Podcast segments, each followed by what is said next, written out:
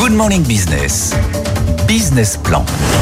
7h46 sur BFM Business et sur AMC Découverte. Et on va parler de l'intelligence artificielle côté positif ce matin euh, pour euh, ce qu'elle pourrait euh, concrètement apporter à l'économie française. Bonjour Julien Grouès, vous êtes le directeur général d'Amazon Web Services, c'est la branche cloud d'Amazon. Vous avez réalisé une étude sur l'impact de l'intelligence artificielle sur l'économie française que vous chiffrez à 99 milliards d'euros. Alors comment vous arrivez à ce chiffre? Pourquoi celui-là? Pourquoi pas plus? Pourquoi pas moins? Pourquoi pas moins? Bah, De toute façon, ça donne déjà un ordre de grandeur, ce qui est assez C'est une étude qu'on a réalisée sur toute l'Europe avec un partenaire qui s'appelle Strand Partner, qui est un partenaire indépendant économiste qui est habitué à faire euh, ces études. Et effectivement, on voit qu'en Europe, il y a à peu près 600 milliards de valeur à aller créer sur euh, les prochaines années, d'ici 2000, euh, d'ici 2030. Et en France, ça représente 99 milliards en estimation si on continue d'adopter l'intelligence artificielle de manière aussi rapide qu'en 2023. On voit qu'en 2023, à peu près 30% d'entreprises en plus en France ont utilisé l'intelligence artificielle.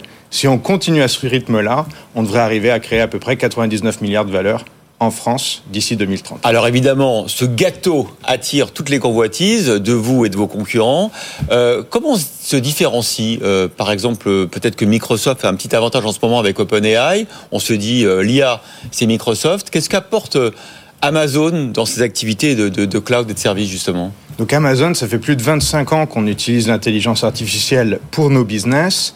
AWS, ça a été créé. Alors on parle de l'IA générative qui est un petit peu plus récente. Qui est un petit peu plus récente, effectivement, mais ça reste une évolution euh, du machine learning et euh, de.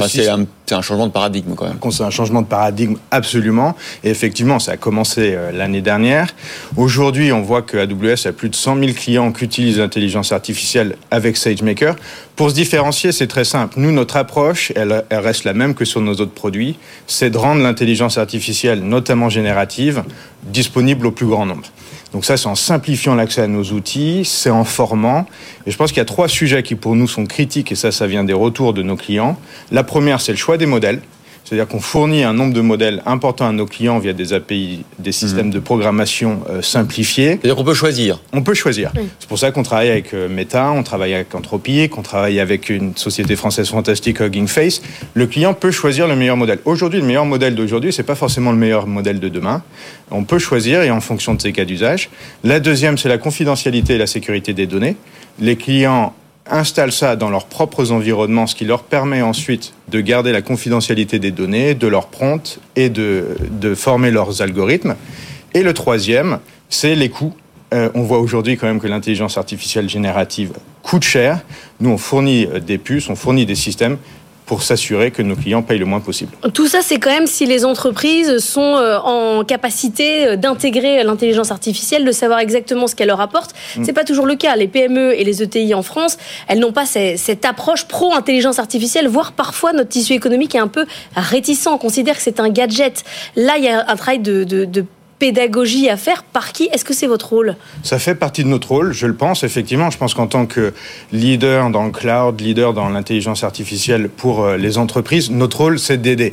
On voit effectivement, en ayant sondé ces entreprises, donc on a sondé 16 000 entreprises en Europe, 14 000 citoyens, 1000 entreprises, 1000 citoyens en France, on voit quand même que 65% des citoyens pensent que ça va améliorer le, le service public, l'éducation, la santé pour 70% d'entre eux.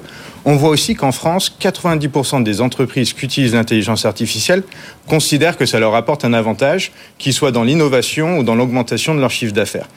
Par contre, vous avez raison, on voit à peu près moins de 20% des PME et ETI qui utilisent eh l'intelligence artificielle, plus de 50% des grandes entreprises. La différence est énorme. On doit continuer de former et d'éduquer. Alors le cloud, les intelligences artificielles qui viennent souvent d'outre-Atlantique, on sait que c'est un immense enjeu de, souveraineté. Il y a le DSA euh, européen qui rentre en vigueur. Comment vous intégrez tout ça? Est-ce que vous arrivez à, cloisonner? Est-ce que vous pouvez garantir que Amazon Web Services il est européen, qu'il n'y a pas de, de fibre entre les serveurs européens et les serveurs américains?